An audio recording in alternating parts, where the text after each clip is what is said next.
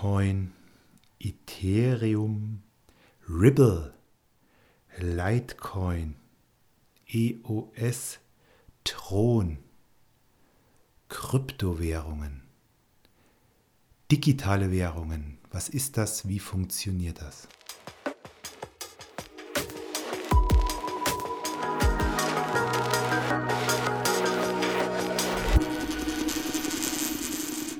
In meiner heutigen Podcast-Show will ich dich mal mitnehmen in die inneren, inneren Gefilde der Kryptowährungen. Wie funktioniert denn das eigentlich? Was ist das? Und warum hat der Bitcoin so einen Ruhm erfahren? Und um das alles so ein bisschen tiefergehend zu verstehen, schauen wir mal in die Theorie dessen hinein. Also was ist denn eigentlich eine Kryptowährung? Kryptowährungen sind digitale Geldeinheiten, die als unabhängige, dezentral gesteuerte und kryptografisch verschlüsselte Bezahlsysteme funktionieren sollen.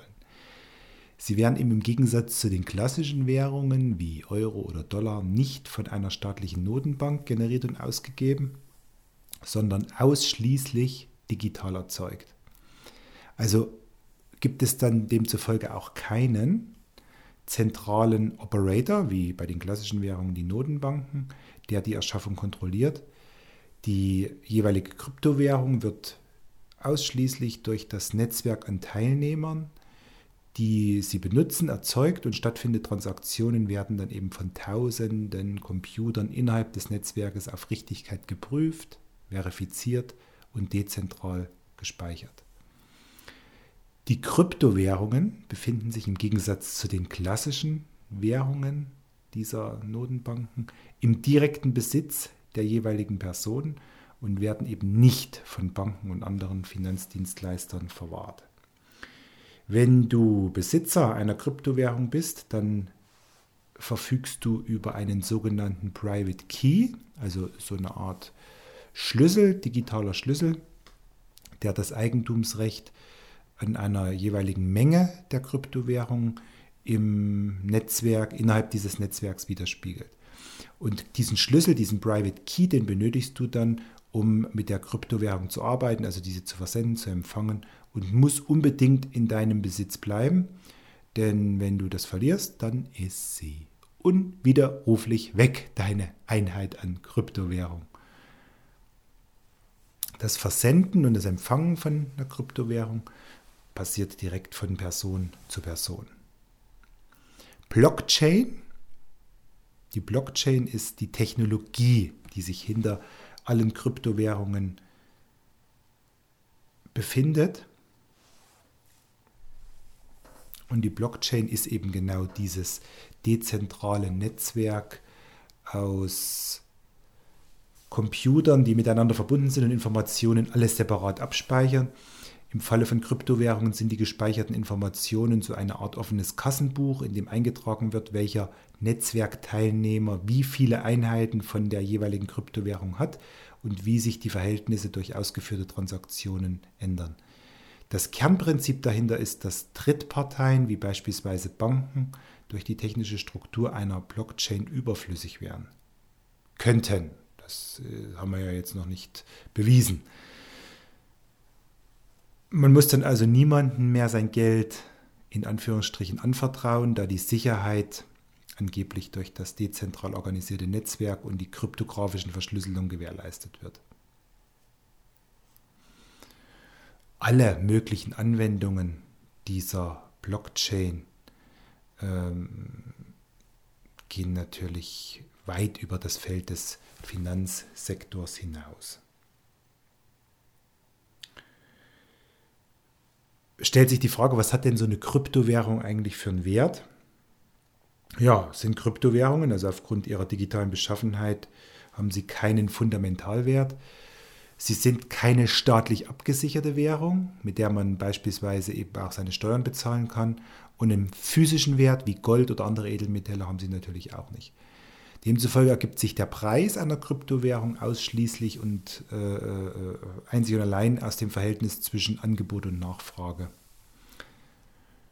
wenn man von äh, so einem inneren Wert dieses Bitcoins oder, oder einer Kryptowährung sprechen kann, also von einem intrinischen Wert sprechen kann, dann ergibt der sich lediglich aus technologischen Vorteilen, die aus der Dezentralität heraus entstehen, gegenüber den herkömmlichen zentralen Strukturen innerhalb des Finanzsystems.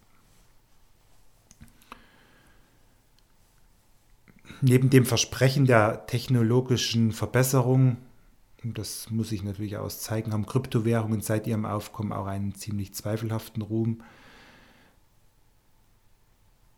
Denn ja, die Kryptowährungen wurden halt in der Vergangenheit auch immer wieder für illegale Dienstleistungen und Sach Sachgütern wie Drogen und Waffen, Stichwort Darknet, genutzt und kennzeichnen sich halt, und das ist am Beispiel des Bitcoins natürlich ganz hervorragend nachzuvollziehen, durch eine extrem hohe Volatilität und zum Teil extreme, nicht kalkulierbare Preisschwankungen was dann natürlich wieder eine Gefahr für potenzielle Investoren darstellt und somit fallen im Prinzip auch alle digitalen äh, Währungen, also alle bisher vorhandenen Kryptowährungen in die Rubrik Hochrisiko-Investment.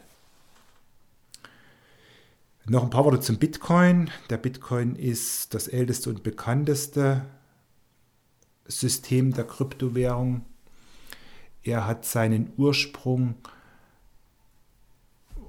beziehungsweise er kann als Ursprung der gesamten Krypto- und Blockchain-Thematik angesehen werden. Das sogenannte White Paper, in dem das Konzept des Bitcoin vorgestellt wurde, erschien schon im Jahr 2008. Ja, und 2008 Finanzkrise, eben genau als Antwort auf diese gerade stattfindende Finanzkrise und sollte sozusagen ein Gegenentwurf zum klassischen Finanz- und Geldsystem sein. Der Autor dieses White Papers äh, ist nur unter seinem Synonym oder Pseudonym, so heißt es richtig, unter seinem Pseudonym bekannt. Satoshi Nakamoto ist der Name. Satoshi Nakamoto, vielleicht schon mal untergekommen, der Name. Wer das tatsächlich ist, weiß kein Mensch. 2009 ist er dann in den Start geschickt worden, der Bitcoin, und dann sind die ersten Coins tatsächlich auch hin und her gewandert.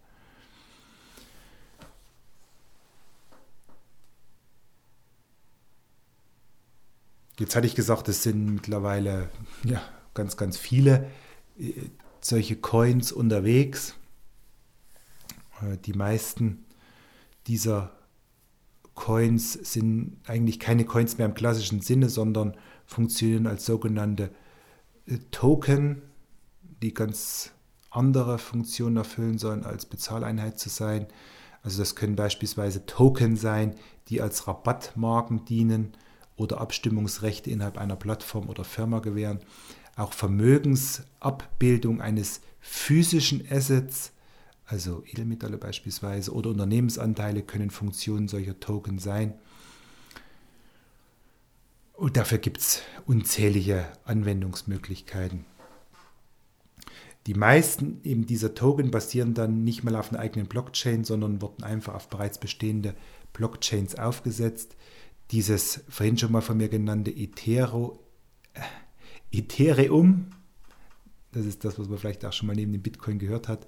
Also dieses Ethereum-Projekt stellt die Blockchain mit der Abstand größten Anzahl an Token dar. Und Ethereum wird auch als riesiges dezentrales Betriebssystem bezeichnet, auf der tausende Anwendungen mit dazugehörigen Token aufgebaut sind. Was existiert so äh, ein Umlauf, diese Kryptocoins betreffend oder diese Tokens betreffend, also die gesamte Marktkapitalisierung des Kryptosektors bewegt sich im, im, im hohen dreistelligen Milliardenbereich und äh, ist sogar schon in seiner, in seiner Hochzeit kurz nach Auflage 2018 fast vierstellig in den Milliardenbereich geklettert. Der Bitcoin hat logischerweise den größten Marktanteil mit über 50 Prozent. Und äh, ja, ist, glaube ich, auch am besten jetzt für die breite Masse nachvollziehbar, weil den Bitcoin kannst du ja an der Börse erwerben. Und der Bitcoin zeigt beispielhaft, wie sich so eine Kryptowährung entwickelt, was sie für Gefahren birgt, was sie für Risiken birgt, insbesondere auch für die Geldanlage. Also nicht umsonst hatte ich vorhin gesagt, ein Hochrisiko-Investment. Ich bin da ehrlich, meins ist es nicht. Beim Investment bei der Geldanlage halte ich es nach wie vor mit Warren Buffett, der damals sagt, er investiert nur dort, wo er das System, was dahinter steckt, das Geschäftsmodell auch versteht. Ja, nachdem ich mich damit beschäftigt habe, auch in Vorbereitung jetzt dieses Podcasts, möchte ich behaupten, ich verstehe es so in etwa bis zu dem Moment, wo dann halt diese ganzen Millionen Rechner ins Spiel kommen und da irgendwelche Transaktionen innerhalb der Blockchain stattfinden. Äh, da bin ich dann auch raus. Für mich ist es kein Invest, wird es auch keins sein. Marktschwankungen von zum Teil äh, 10, 15 Prozent am Tag. Das ist eben auch der Grund, warum es tatsächlich, naja, herausfordernd ist, dass sich diese Kryptowährungen als Zahlsysteme durchsetzen. Dennoch der digitale Euro, auch eine Art in Anführungsstrichen Kryptowährung, der digitale Euro wird kommen. Und ob wir das wollen oder nicht, die EZB ist schon seit zwei oder drei Jahren daran, sich mit dem Thema auseinanderzusetzen und äh, will eben mit dem digitalen Euro, mit dem E-Euro eine solide Form der digitalen Währung im Gegensatz zu Bitcoin und Co schaffen. Die EZB prüft schon seit längerem die Möglichkeit, eine digitale Währung als Gemeinschaftswährung mit Hilfe des elektronischen Systems TIPS, TIPS für blitzschnelle Zahlungen einzuführen. Dieses TIPS steht für Target Instant Payment Settlement, das lese ich jetzt natürlich hier auch ab, und ist eine Technologie, die es Firmen und Privatkunden erlaubt, ihre Bank rund um die Uhr zu erreichen, nicht nur zu erreichen, sondern mit ihrer Bank rund um die Uhr innerhalb von wenigen Sekunden Transaktionen an den jeweiligen Empfänger zu transferieren. Hintergrund, und so beschreibt das die EZB auch, der Einführung einer digitalen Euro-Währung ist, dass die bisher genutzten digitalen Währungen für diese Art der Transaktionen absolut instabil und zu großen Wertschwankungen unterliegen. Und ja, solche Schwankungen, wie sie der Bitcoin beispielsweise auch auf Tagesbasis hat, die sind natürlich für Händler und Kunden nicht sauber kalkulierbar. Neben dieser Problematik, dass eben gerade auch die Kryptowährungen für kriminelle Geschäfte genutzt werden. Und äh, das natürlich ganz viel auch damit zu tun hat, wie sicher ist dann so ein Zahlungssystem. Kurzum, wir können uns darauf einstellen, 2020, 2022 wird der digitale Euro wohl an konkreter Gestalt eine konkrete Gestalt angenommen haben und wird vermutlich auch, das ist mein Gefühl, 2022, 2023 eingeführt. Und davor, äh, da brauchen wir auch keine Bedenken zu haben, denn ja, genau genommen mit digitaler Zahlung, mit dem Stück weit digitaler Währung arbeiten wir ja schon. Die meisten von uns haben ein Smartphone. Äh, viele nutzen die Zahlsysteme, die schon etabliert sind, Giro, äh, GiroPay, mm, Apple Pay, Google Pay. Ja, sogar Facebook hat ja schon seine eigene digitale Währung mit dem Libra. Und äh, die Frage ist, was setzt sich durch? wird Facebook das weiter vorantreiben, um dann eben auch tatsächlich in den Startlöchern zu stehen, wenn die Notenbanken dieser Welt ihre digitale Währung aufgelegt haben. Das bleibt alles spannend. Äh, für alle die, die schon Erfahrungen haben mit Google Pay, mit Apple Pay, ist das ja sowieso auch kein Ding. Ich persönlich, da gebe ich gern wieder einen Tipp an dich so gratis obendrauf noch ein, ein, ein richtig cooler Tipp von mir. Ich bin begeisterter Klarna-Fan. Klarna sagt dir sicherlich auch was. Eine schwedische Bank, die dieses digitale Bezahlen wirklich beispielhaft vorangetrieben hat. Und äh, mit der Klarna-Card, also das ist eine eigens von der Klarna Bank herausgegebene Kreditkarte, eine Visa-Card, kannst du bezahlen wie mit jeder anderen Kreditkarte auch. Kannst die in dein Zahlsystem im Smartphone, Apple Pay oder Google Pay oder wie das alles heißt, äh, einpflegen. Ja, und hältst dann einfach beim Bezahlen noch dein Handy ans Kassenterminal. Und das ist für mich schon eine sehr, sehr komfortable Geschichte. Ich muss mir nicht mehr Gedanken machen, habe ich jetzt genügend Bargeld dabei. Und gerade wie wir hier auf dem Land, da ist es manchmal eben auch ein bisschen Herausforderung, schnell und ohne große Aufwendungen an den Geldautomaten heranzukommen. Und das Handy hast du immer dabei. Also von daher bin ich ein absoluter Verfechter dieser äh, Systeme. So viel zum Thema digitale Währungen, zum Thema Kryptowährungen. Ich freue mich, wenn du mir wieder eine Bewertung hinterlässt. Am besten bei Apple, bei iTunes direkt. Dort hast du die Möglichkeit, eine Rezession zu schreiben. Dort hast du eine Möglichkeit, mir auch Sternchen zu vergeben. Ich freue mich über die fünf Sternchen. Bin natürlich auch dankbar für jeden Hinweis, für jeden Tipp, wie ich noch besser werden kann. Themenwünsche, genau. Wenn du dir ein Thema wünschst, das ich im Podcast mal beleuchte, mit dem ich mich dann intensiver auch in der Vorbereitung beschäftige, dann lass es mich wissen. Du erreichst mich über die sozialen Medien. Bei Instagram bin ich dein Finanzdoktor, bei Facebook Dominik Ehlert, Experte für gesunde Finanzen. Ich sage danke. Danke dass du dir die Zeit genommen hast. Das waren jetzt, glaube ich, knapp 20 Minuten. Äh, Zeit, die du für deine Weiterbildung, die du in deine Weiterbildung in Sachen Finanzen investiert hast. Lass dir es gut gehen, bleib gesund. Wir hören uns bis ganz bald. Dein Dominik, dein Finanzdoktor.